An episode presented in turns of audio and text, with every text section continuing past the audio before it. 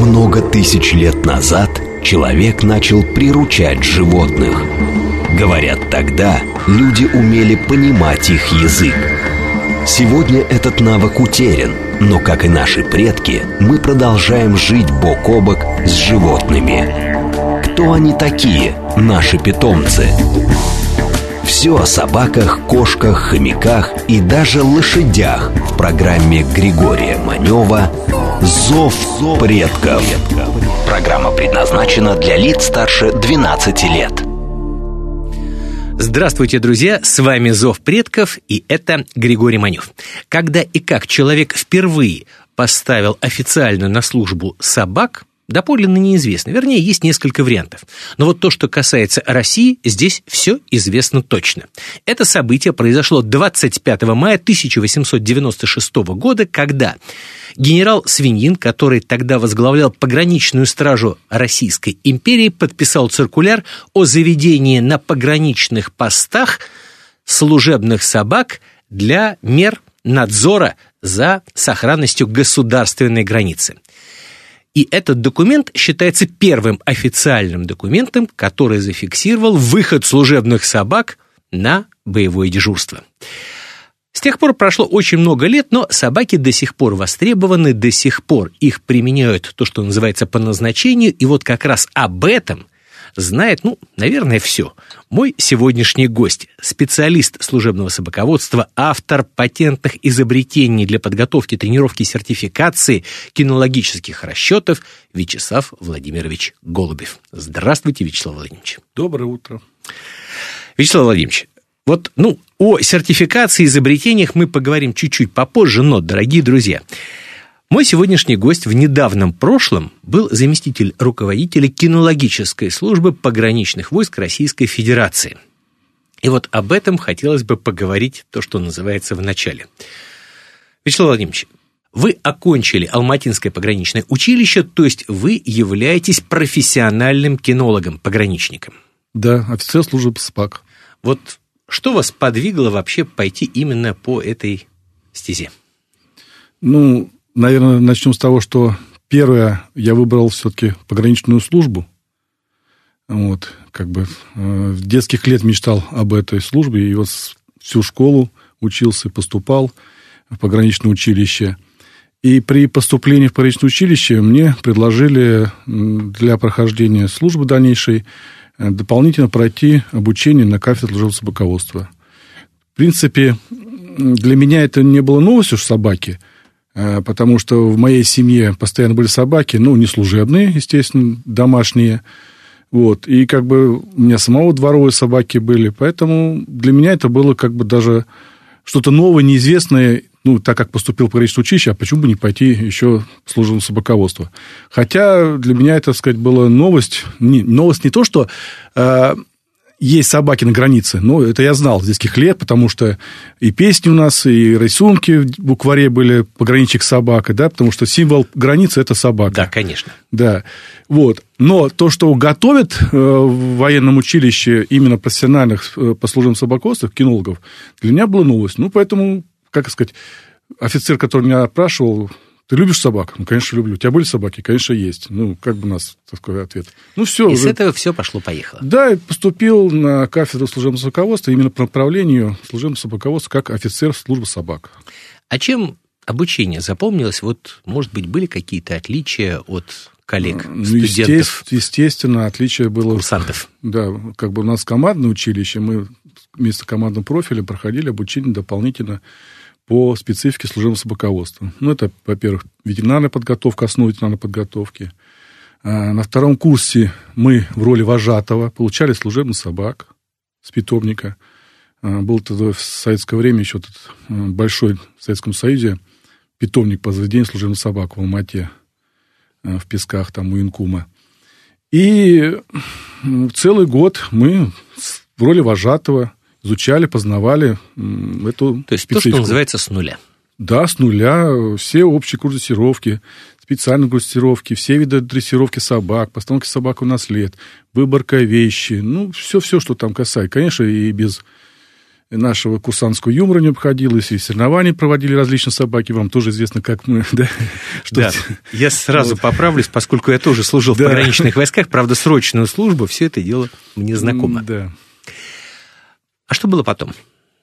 А, потом закончил училище по распределению на северо-запад, э, границу Карелия. Вот. Э, советско-финскую. Да, советско-финскую. Ну, немножко путь немножко у меня а, ушел от э, служебного собаководства. Ну, с одной стороны, наверное, правильно. В любом случае, должности, которые мы должны были занимать, они руководящего состава. Это в учебных школах или начальник службы собак. Ну и, в принципе, офицера молодого ставить начальник собак, это без опыта Большая работы. ответственность. Да, без опыта работы, поэтому нужно было пройти границу. Ну вот я в роли замбоя на пограничную заставу и практически Заместительная год. начальника заставы по боевой, боевой подготовке. Да, боевой Перевожу. да.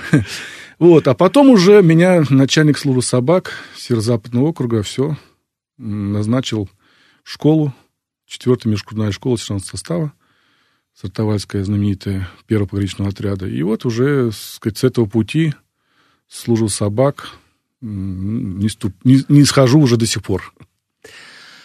Как вот понять, приходит молодой человек служить, ну, в общем, ну, призывники, они плюс-минус все одинаковые. Как отбирали ребят для службы работы с собаками? Вот какими качествами должен обладать человек, который возьмет собаку за поводок и будет, в общем, работать, служить, отвечать за нее и за сохранность государственной границы? Ну, вожатых отбирали, в принципе, э, на каждом учебном пункте, знаете, да, там. И подбор был, естественно, что в первую очередь отдавался тем, кто э, имел работу или учился в клубу собаководства, тех просто с руками нагали и сразу забирали в сержантские школы. Поэтому как бы но таких было относительно все-таки немного. Немного, немного было, да. Было бы, конечно, больше, было желательно. Но, тем не менее, вожатых в первую очередь спрашивали любовь к животному. Это первое. Был вот, э, любишь ли ты собак? В первую очередь. Потому что, как вот правило, у нас всегда э, это любовь к животному. Если есть любовь к животному, по крайней мере, с него может что-то получиться. А там, как говорится, не хочешь научишь, не умеешь, не умеешь заставим. Как бы. Вот. Поэтому учились, и ничего, в принципе, складывалась такая ситуация, когда э, э, руководящий состав приезжал на предзаставу, если он заходил на питомник, и там было все в порядке, застава получала отсылку отлично. Да, было такое дело. Да, поэтому вот от этого зависит. И зависела судьба всего личного состава подразделения. По поводу любви к собакам мне запомнился очень интересный случай, когда я проходил срочную службу, то точно так же спрашивают, любишь собак? Ну, как правило, люди говорят, да, люблю, и, в общем, ну, начинают службу. И первое задание, которое дается такому человеку, это уборка вольеров. Да.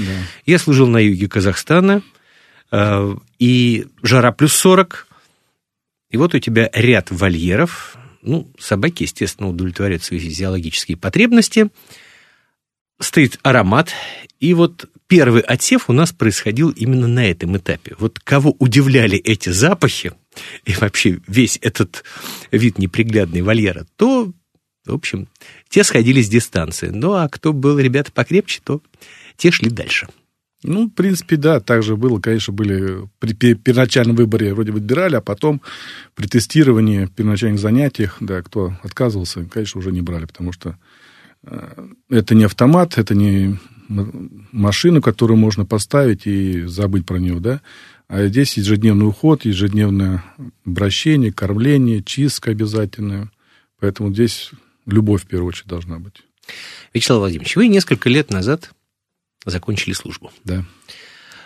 С тех пор, я имею в виду с советских, очень сильно изменилось, в общем, ну, многое, в том числе и э, способы охраны государственной границы. Сейчас вот точно так же используют собак, но а, немножечко по-другому строится этот механизм. Я ни в коем случае не прошу вас раскрывать все тайны Красной Армии, нет. Но вот ответьте, по-прежнему собака играет важную роль в охране государственной границы, или это уже, ну, скажем так, такой атрибут? Э, в любом случае, нарушители границы задерживает человек с собакой. Поэтому без собаки человека в принципе, невозможно даже осуществлять действия. Ну, прибор технически замечает, что нарушитель государственной границы проходит участок. Прибор его не задержит, да? Получилась какая-то э, информация от местного жителя, как мы знаем, добровольные дружины раньше, они и сейчас существуют. Получили информацию, что он там на населенном пункте где-то идет неизвестный человек. Естественно, в составе наряда будет должен быть специалист службы собак, собака, который должен быстро задержать этого неизвестного. Не говорит о том, что задержать э, механически, но хотя бы э, психологически, потому что психологический фактор тоже очень влияет. Люди, многие отказываются от своих э, преступлений или намерений, видя собаку. Поэтому, а почему? Да.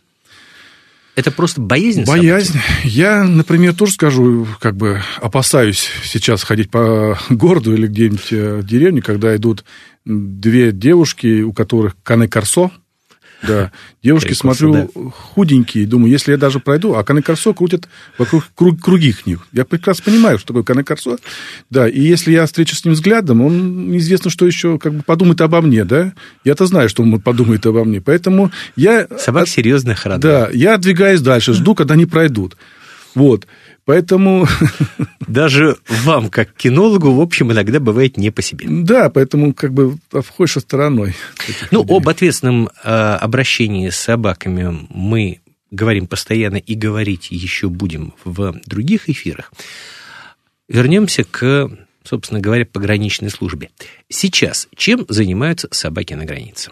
Да сейчас, ну, с 90-х годов, когда у нас изменилась политическая экономическая составляющая, во-первых, у нас в основу э, охраны границы э, были только разыскные собаки, массе. Те, которые шли по следу. Да, следовые собаки. Это сторожевая служба и э, по следу. В связи с тем, что у нас потом, впоследствии, в Российской Федерации открылось много пропускных пунктов, ну, их просто катастрофически увеличилось большое количество, так сказать. Вот. И поэтому увеличилось количество применяемых собак специальных по поиску наркотических веществ – и взрывчатых веществ, антитеррористическая деятельность.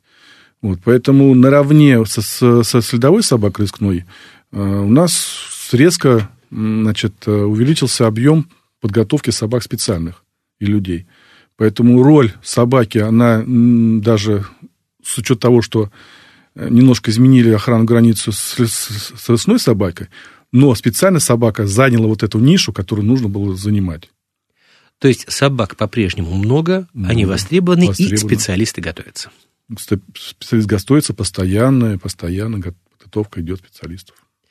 Сейчас, если раньше в советские времена было несколько школ служебного собаководства, которые готовили специалистов для пограничной службы, это была Сартовала, которую вы упоминали, да. была Душамбинская школа, в общем, было несколько таких центров, то сейчас на территории Российской Федерации это одна единственная школа, находится она в Вязьме, Смоленской, да, области. области. Там вот как раз и осуществляется подготовка вот по всем этим видам служб. Я правильно понимаю? Да. Как долго там молодые люди, кстати говоря, и девушки тоже проходят обучение, и э, вообще тяжело сделать из обычного человека специалиста-кинолога? Ну, как правило, дрессировка заключается в чем? Мы должны, преподаватели, инструкторы, объяснить специалисту, будущему, как нужно работать для того, чтобы научить собаку определенным навыкам. И мы работаем через человека. Вот. И, в принципе, иногда часто происходит обучение чисто механически. Сделай это, сделай то-то. Сделай раз, сделай да, два. Последовательность, да. Исходя из последствий. Значит, инструктор обращает внимание на то, что как собака начинает работать. Исходя из этого, он уже и строит дальнейший план дрессировки собак. Естественно, есть собаки и люди, которые немножко ну, по характеру, ну, типа ВНД, также тому же, да, флегматики. Типа высшей нервной деятельности. Да, холерики вот, э, флегматики, меланхолики, медлительные, некоторые быстрые, также собаки. Поэтому все зависит от процесса непосредственного. Есть как конструкция, определенный порядок действий, но всегда этот порядок действий, он э, изменяется по необходимости. Поэтому, в принципе, для того, чтобы подготовить собаку, уже как бы выяснено, вот, э, где-то нужно для выработки одного навыка 40 повторений. Вот. Исходя из того, сколько у нас будет навыков... Чтобы закрепить условный рефлекс. Да, чтобы закрепить условный рефлекс, чтобы собака работала до определенного навыка. А у человека? Человека мы все-таки надеемся на сознание, мы уж объясняем, поэтому объяснение. Ну, люди идут желанием, желанием, многие идут желанием, и по необходимости, не говори, что все, кто обучается, сказать, что прям горят желанием. Ну, сказать, есть жизнь, необходимость. Он выбрал эту профессию, он понимает, что определенный срок этой профессии он должен отдать и обучается. А вот все-таки о сроках. Ну, собаку, в принципе, среднестатистическую можно учить ежедневно занятий 250 часов учебных. 250 так, это часов. сколько получается? Ну, это получается где-то два с половиной месяца. То вот есть это. туда приходит неподготовленный абсолютно человек, да. чистый лист бумаги, и через два с половиной месяца что из него получается? Получается... Заготовка к специалисту? Э, не заготовка, все-таки учебные, учебные центры кинологические, они не в полной, сказать, сто процентов подготовка собак, потому что э, тот э, место несения службы, где будет, оно значительно отличается. Особенно у нас Российской Федерации. Смоленская область, город Вязьма, центральный район России, или Дальний Восток, куда приезжает там тайга, так сказать, болото в Карелии, другие условия. Есть понятие климатизации и приучение собаки работать уже непосредственно в тех условиях, когда она будет там. Поэтому необходимо в течение месяца обязательно собаку э, переподготовку провести в тех На условиях, в которых она будет. Да. Опять же, тот же курс дрессировки, но в коротком состоянии. Почему? Потому что основные навыки у собаки уже есть, их нужно только закрепить на том месте, где она будет служить. Вот так. Сейчас все пограничные войска переведены, служба в них на контрактную основу. Да. Если раньше пограничникам можно было стать относительно просто, то есть нужно было иметь крепкое здоровье, желание служить, и, в общем, тогда была тебе прямая дорога в пограничные войска. Ну, по крайней мере, у меня так было. Что требуется от молодых людей и от девушек сейчас, чтобы носить зеленые погоны? Мечта. Кроме этого? Ну, беспредпречный послужной как бы, список. Знаете, что это орган безопасности, который требует определенных, так сказать, уровня э, отношения к государству, стране. Там есть, сказать, что его родственники ближайшие живут за границей. Хотя бы такой признак. Ну, то есть, вот таких вот нюансов там хватает. Достаточно, да. Профотбор пройти надо, медкомиссию, вот поэтому несет, так сказать, многие не проходят профотбор. Бывает, так сказать, приходят люди, как бы э, желающие служить, а им рассказывают, так сказать, все трудности и лишения воинской службы, и они уже отказываются. Значит, что мечта у него была слабая. Понятно. То есть розовые очки человек снял, да, да, и, да. и все. Но человек заключает контракт именно на службу в пограничных войсках. Да. Я сказал, вот все время говорил, молодые люди, молодые люди, а потом поправлялся и девчонки. Сейчас девушек достаточно много служит в кинологических подразделениях, и мне кажется, даже их больше, чем сейчас ребят. С чем это связано?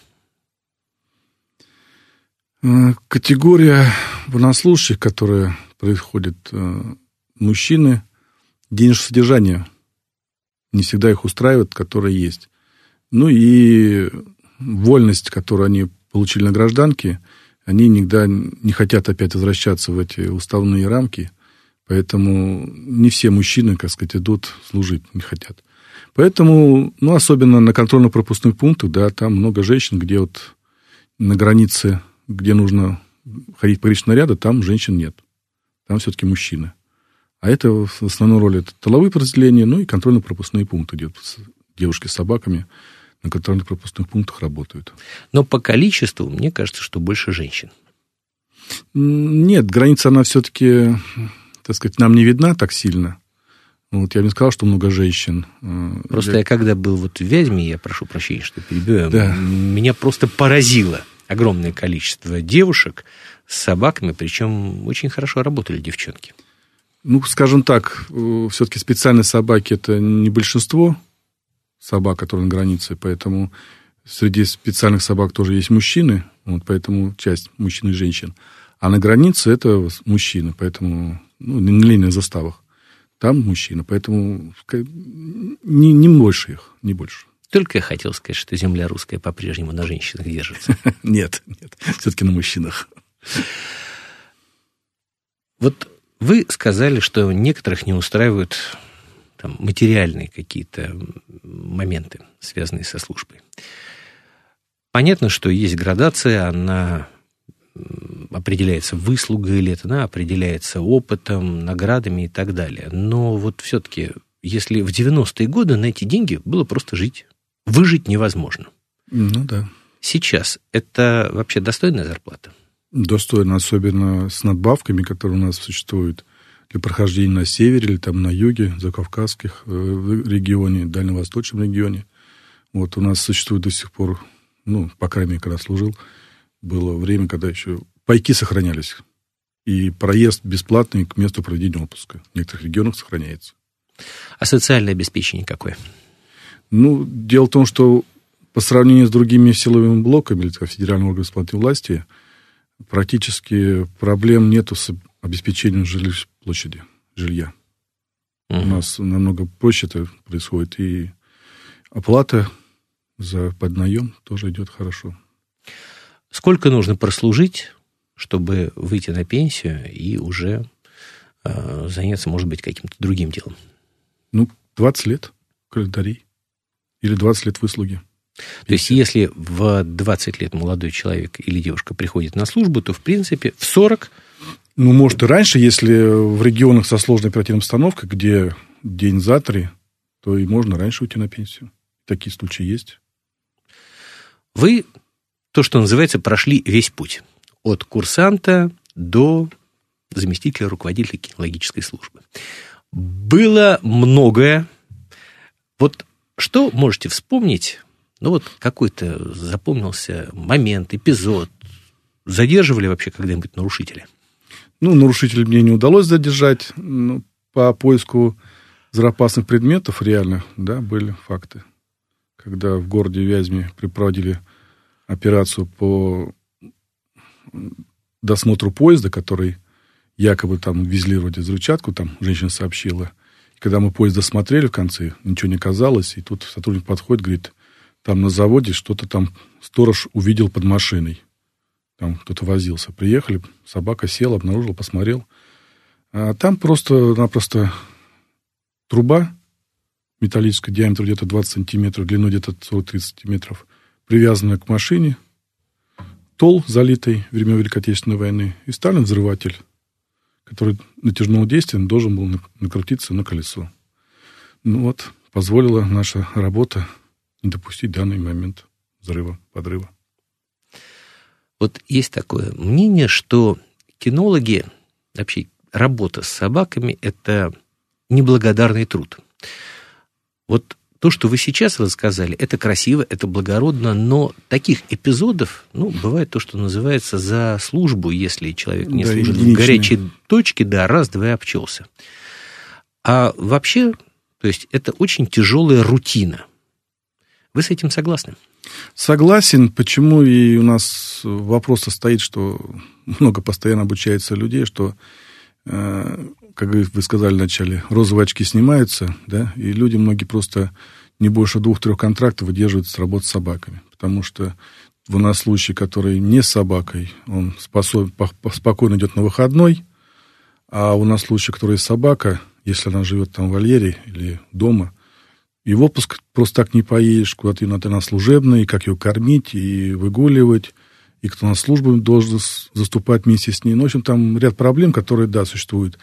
И когда встречается больше и больше сказать, таких проблем, ну, не все выдерживают, и через один-два контракта уходят в другой должности по возможности, а на их место мы ищем опять других людей. То есть ты на службе 24 часа в сутки, 7 дней в неделю. Да, да, собака так. Дорогие друзья, сейчас мы ставим разговор на паузу, поскольку у нас впереди новости, слушаем внимательно, а потом опять возвращаемся в студию Зова предков. Новости. Много тысяч лет назад человек начал приручать животных. Говорят, тогда люди умели понимать их язык. Сегодня этот навык утерян – Но, как и наши предки, мы продолжаем жить бок о бок с животными. Кто они такие, наши питомцы?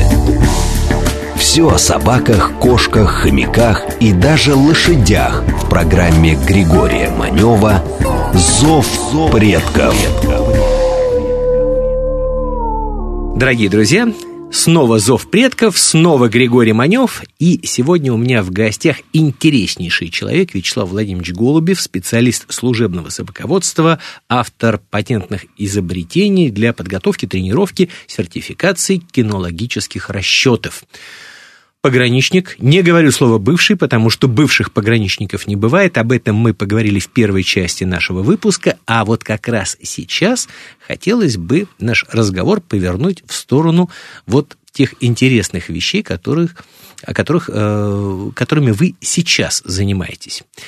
Друзья, Собаки, ну, в основном ориентируются по запаху. И это, в общем, известно. Если мы говорим о том, насколько обоняние собаки лучше человеческого, то вот вы себе представьте, обоняние собаки лучше нашего в 10 тысяч раз. То есть, что это такое?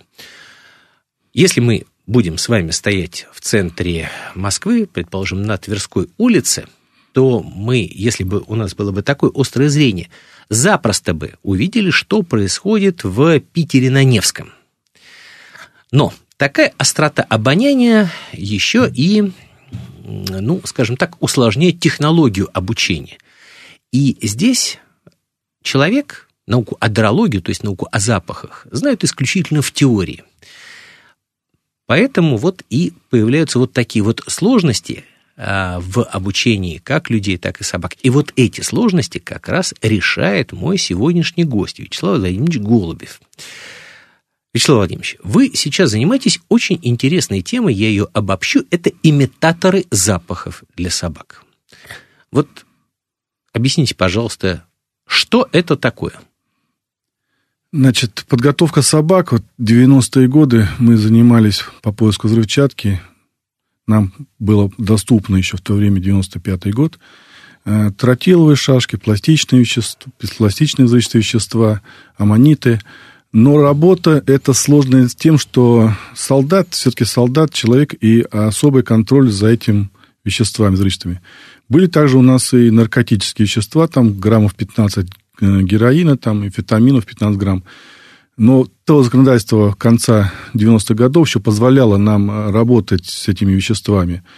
Вот. Но контроль уже начинал, сказать, осуществляться с стороны э, силовых структур, вот. И сам процесс, он был не описан, что делать э, с, с веществом героин, когда он просто-напросто э, выветривается, да? Вот. Особенно с выходом закона об ответственном закона об обращении с наркотическими веществами, вот, о контроле за ними, э, вопрос стал вообще, значит, э, каким способом и какие наркотические вещества мы можем получить для подготовки собак. Усушку и утряску никто не отменял. Да, усушку и утряску это раз, никто не отменял. Та же зависит вещества, усушку и утряску никто не отменял. А с выхода этих законов, и особенно Федеральная служба безопасности ужесточила по поводу взрывчатых веществ, не предусмотрено использование взрывчатых веществ для подготовки собак.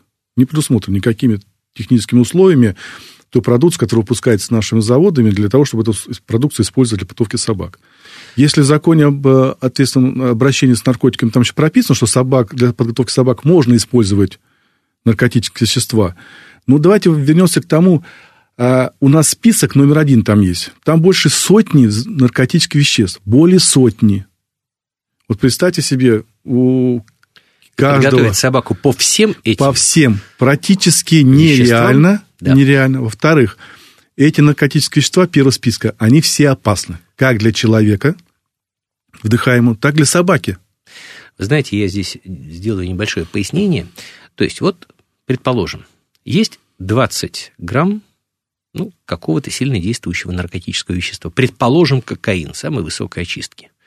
И вот у тебя он либо выветривается, либо усох, либо ты во время тренировки, у тебя это просто упал брикет, и от него откололось, ну, в общем, как-то куда-то 0,5 грамма да. и так далее, и так далее. Не так подумайте далее. ничего дурного, но, в принципе, такое может быть. И потом приходит человек или организация, которая это все контролирует, и спрашивает, а куда подевал, собственно? 0,5 грамма. Да, а в принципе, ну, это для сильнодействующего наркотического вещества ну, достаточно большая дозировка. Я не говорю уже о взрывчатых веществах. И вот там вот тоже приходилось, в общем, очень долго оправдываться, писать бесчисленное количество бумажек, и в конечном итоге уже кинологи просто начали думать, что делать в этих ситуациях, поскольку каждый раз писать тонны макулатуры на любые какие-то, в общем, происшествия, да и собака может просто взять и схватить зубами этот брикет и вот Пойди Нет. попробуй потом, во-первых, собаку откачай, а во-вторых, еще и отписывайся. Такой факт был, когда я тротиловые шашки резал на кусочки, зашивал их э, в материю, ну, а, как правило, собаку ставят на запах в э, полугодовом состоянии, и когда она с лакомством просто-напросто проглотила этот же мешочек, вот. Хорошо, как вышел без последствий, так сказать, для всех. Естественным для, путем. Да, для меня и для собаки, и для, для всех. Вот. Ну, такой факт был. Поэтому, когда э, первое знакомство с имитационным средством у нас произошло где-то в 96 году, когда мы с офицером поехали в Смоленск, Э, тогда еще милиция, э, у них уже были налажены отношения подготовки по взаимному обмену э, с полицией Америки по подготовке собак по поиску наркотика и взрывчатки. И вот он нам показал, как бы оттуда каким-то способом привез, имитатор. Простой имитатор вот, вот кокаина, героина. Имитатор запаха. Да, имитатор Давайте запаха. Сразу да, имитатор запаха привез. И мы поняли, что это решение всех наших проблем, потому что выдавать контроль, учет, тем более количество этих э, наркотиков такое больше и больше растет. И мы поняли, что это решение наших всех вопросов. И когда на очередной конференции мы здесь приехали в Москву, это был 98 год, и вот первую услышали имитационные средства вот этих наркотиков и наркотических имитаторов и взрывчатых веществ, мы сделали заявку на закупку. И практически с 2002 года вот я, как будучи офицер этой школы, в Вязьме тоже, только готовили на имитационных средствах. Сейчас практически все э, кинологи, которые работают в правоохранительных органах, используют имитаторы. По закону все. То есть имитатор, он исключительно имитирует запах. Да, а нам больше ничего не надо. Но при этом никакими другими свойствами не того или иного там, взрывчатого вещества, химического вещества, наркотического вещества не обладает. Не Я обладает, правильно понимаю? Да. А вот что это такое вообще? Как этого добиться? Ну, по взрывчатым веществам э, он называется учебный реквизит. Там, в принципе, допустимая э, весовая категория где-то 5% наличия взрывчатого вещества в имитационных средствах. 5%. Поэтому там есть, присутствует не добились химики полностью имитации. Все-таки это учебный реквизит. Но все равно это вещество безопасно. Вещество безопасно, потому что меньшее количество, меньшее количество, оно находится э, не спрессованное, и вообще все взрывчатые они как порошки. Вот, находится в порошкообразном состоянии, что позволяет создавать объемы запаха, необходимые для подготовки собак. Э, некоторые проблемы, которые вот сейчас э, на, в силовых структурах, там как бы проблем в этом нету, они давно это вот все специалисты знают. Вот я сейчас общаюсь с гражданскими структурами, которые используют собаку, особенно по взрывчатке. У них э, немножко неправильно методика подготовки чем заключается. Вот им дали 60 граммов имитационного средства, там, наркотиков или взрывчатки, и вот на 60 граммов гоняют они гоняют, гоняют. Хвост и в гриву. Да, что получается? У собаки вырабатывается динамический стереотип на определенное количество запаха, и как только собака получает запаха меньше или больше, у нее, так сказать, нервный срыв, можно сказать так, первой стадии. Да, то есть собака не знает, что делать. Здесь я внесу небольшое уточнение. Э, здесь нужно четко понимать вообще специфику работы кинолога вот с такими э, сильно пахнущими веществами, как взрывчатыми, так и наркотическими. Если кинолог берет этот брикет руками, то на нем помимо запаха искомого, как мы говорим, остается еще и запах конкретного человека. Да. И что самое интересное, собака начинает зачастую искать не запах этого вещества, а запах человека. Да, это называется заповедь дисциплины, которую должен каждый специалист службы собак выполнять на 100%. А если он перед этим еще и покушал? Да, и особенно я тут, вот у нас в училище сразу преподаватели говорили, когда идете на занятия с собаками, парфюмерии поменьше используйте, особенно сильно запах, вот сказать. Ну, в советское время у нас курсантов и не было, там парфюма номер 6, но, тем не менее, как бы, ну, тройной деколон там после бритья. Тем не менее, э, рекомендовали... Устойчивый запах кирзовых сапог. Да.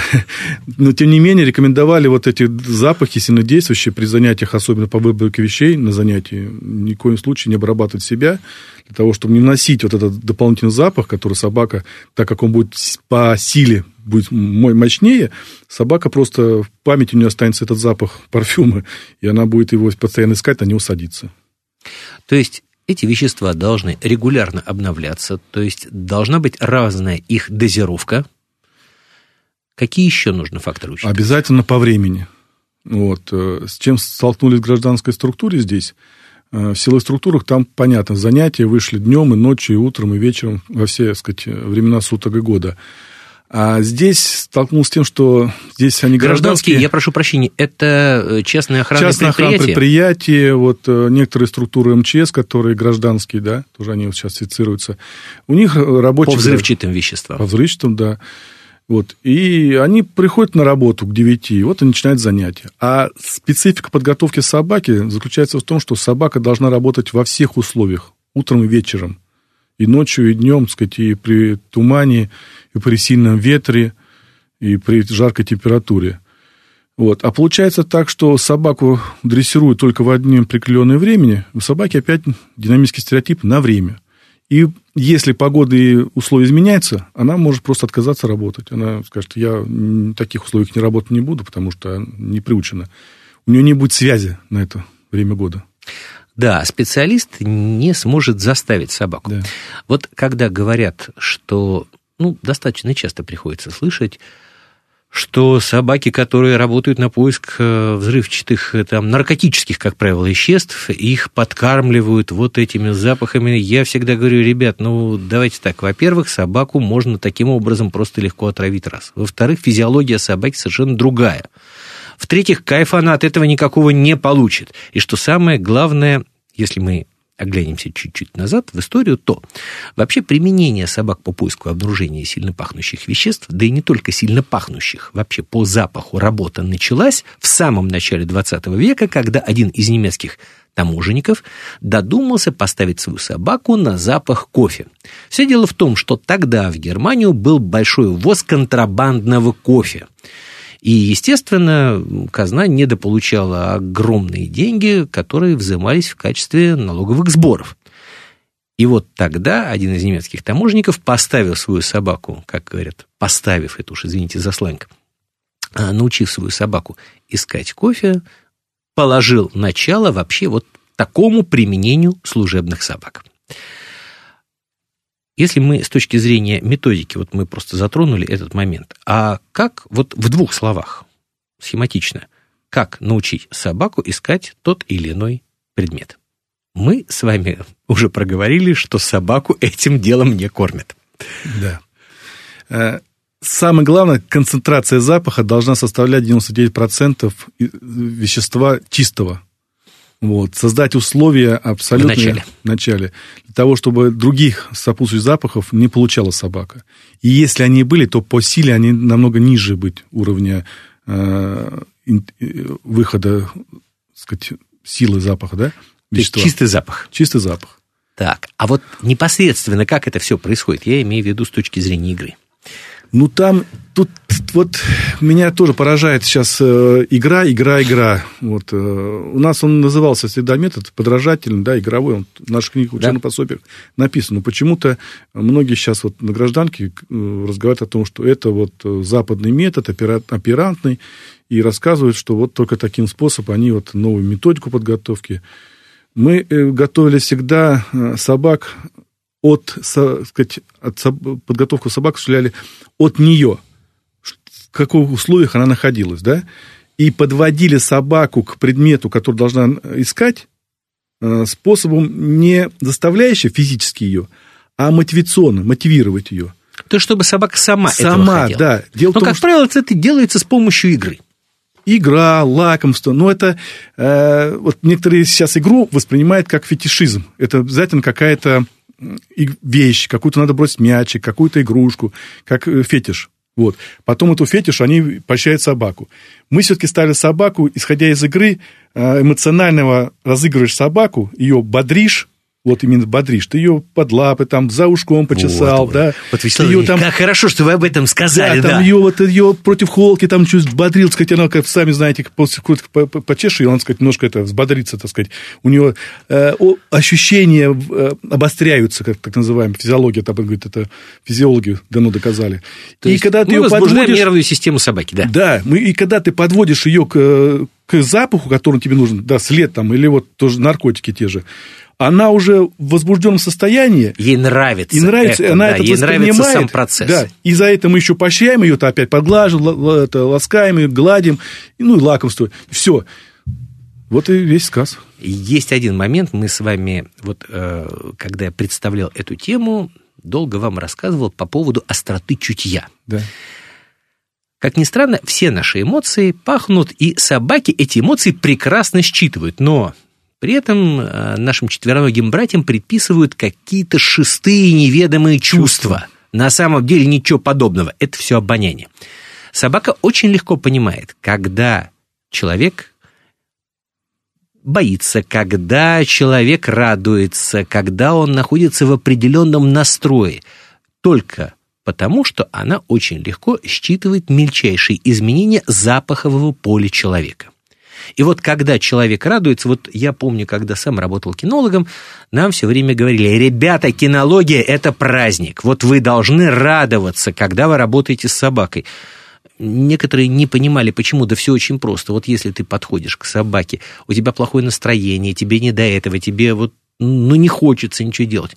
Собака это все считывает моментально и говорит, ну, если тебе не хочется, то извини, дорогой друг, мне и подавно. Да. А вот если ты подходишь к процессу творчески, когда тебе нравится сам момент взаимодействия собаки, собака это прекрасно чувствует, вот тогда и пробегает вот это вот опа, искорка. И тогда собака начинает взаимодействовать с человеком. Да, это очень важно. Запах, который ты рядом присутствует, она воспринимает его, а ты потом это воссоздаешь последствия эту ситуацию каждый раз, добиваясь тем самым Э, что собака закрепляет этот запах у себя в коре головной мозга, да, и поощрение. И все говорили, ой, хозяин-то да, рад, да, что да, я нашла, и да, я да, рад, да, о, да. и вот, мы оба Вот рады. игра, вот игра, вот эта игра. Но сейчас ее, вот на гражданской смотрю, они вот заменяют эту игру мотивацией именно э, возбуждением какого психологического фактора игрушкой. Вот именно фетишизм. Ну, здесь, мне кажется, одно другому не противоречит, но должно Нет. дополнять. Дело в том, что, понимаете, в чем вопрос дрессировки заключается в том, э, собака будет работать лучше тогда, когда она мотивирована вот таким способом, не заставляя заменять какой-то да, предмет ей, в котором она не будет постоянно его видеть, она не будет возбуждаться. А мы-то мотивируем своим состоянием психологическим. Мы же не заменяем ее игрушкой а своим состоянием. А человек, он заменяет себя, своим эмоцией, этой игрушкой. И при отсутствии этой игрушки собака просто не будет дальше ну, она будет работать, она будет все меньше и меньше ухудшаться процесс подготовки собак. И в конце концов может отказаться просто-напросто. Потому что она не видит мотивации, не видит этой игрушки, не видит. Вот, а хозяин, как он ровно стена стоит, не туда и не сюда. Ну и что? Вячеслав Владимирович, э, возвращаясь к теме имитаторов, запахов, э, мы поговорили о взрывчатых веществах, сейчас это актуально, к сожалению. Да. Э, наркотрафик тоже, в общем, ну, такая острая тема. А какие еще имитаторы запаха бывают и вообще вот на какие запахи подготавливают сейчас собак? Есть у нас такой анклав Калининградская область. И там большое количество контрабанды шляется через границу э, янтаря. Янтарь является государственным ресурсом. Вот. И пограничная служба, вот, когда я возглавлял э, в школе тоже, это было где-то в конце 90-х годов, э, ей была необходимость ставить собак на поиск янтаря. Да, занимались тем, что э, стали янтарь сказать, заказывать в Калининграде, что привезли в Вязьму, и тем самым сказать, собак ставили. Но заключается вопрос в чем? Э, что такое имитатор янтаря? Это тоже янтарь, но он не для продажи. Потому что бывают случаи, когда большие куски хорошие, красиво привозили, потом они пропадали. Почему? Потому что, ну, понравилось кому-то, да, увез.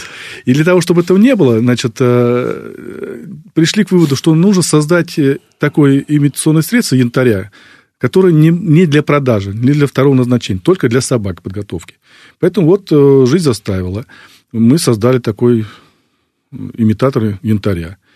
Потом, по опыту этого же примера, значит, у нас есть в Российской Федерации большие залежи нефрита. Многие, многие не знают, что в Китае нефрит – это почти божественный камень. И его большими количествами тоже пытаются вывозить. А это тоже государственный ресурс. Незаконно. Незаконно, да. Там, конечно, количество его э, законного составляет до где-то 100 килограмм, наверное, я так сейчас уже на скидку не помню. А больше свыше там 100 килограмм, это уже незаконно. Вот, поэтому тоже предложили, есть такие... То есть уже сейчас подготавливают собак и на запах нефрита. Ну, это нефрита, но немного. Это есть немного, так сказать, единица, так сказать. А потом, значит, э, сделали имитаторы э, деривантов. Есть такое понятие, дериванты у нас это животных останки. Лапы медведей, печени, тигров, зайцев, там весь Дальний Восток, все знаете, что китайская медицина – она очень активно использует э, именно вот растительное и животного для медицины своей. Да, и стараются незаконно, опять же, переправлять да, это все через И это вот э, часто показывают у нас по телевизору, что да, незаконное задержание, и показывают там рынки эти, сказать, с этими деривантами в Китае.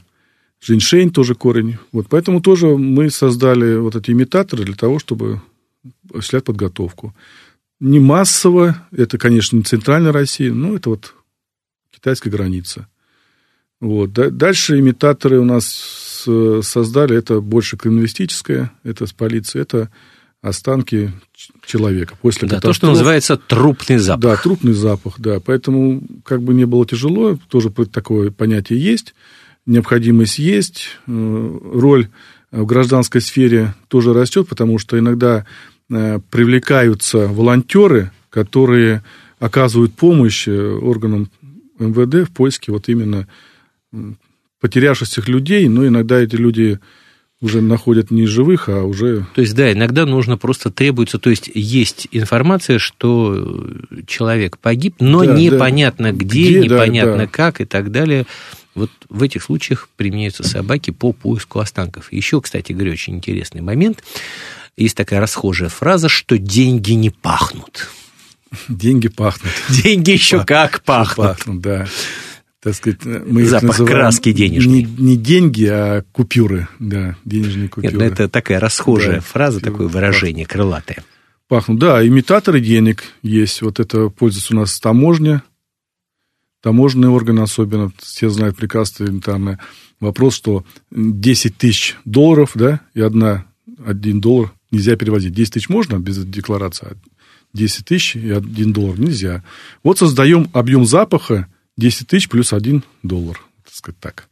Того, чтобы... То есть, в принципе, это такой конструктор, да, можно конструктор. создать любой запах, запах абсолютно, да. причем химическим путем. Ну, и научить собаку. Мы же пищевую промышленность прекрасно знаем, что у нас некоторые пищевые продукты, они же тоже только запах там, а состав-то совсем другой. Вода и Дорогие друзья, ладно, Вячеслав Владимирович, не будем портить нашим слушателям а, аппетит.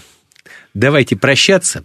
Да. Спасибо огромное, что пришли. Спасибо огромное за интересную беседу. Дорогие друзья, Зов предков, Григорий Манев. Услышимся на следующей неделе. Пока. До, до свидания.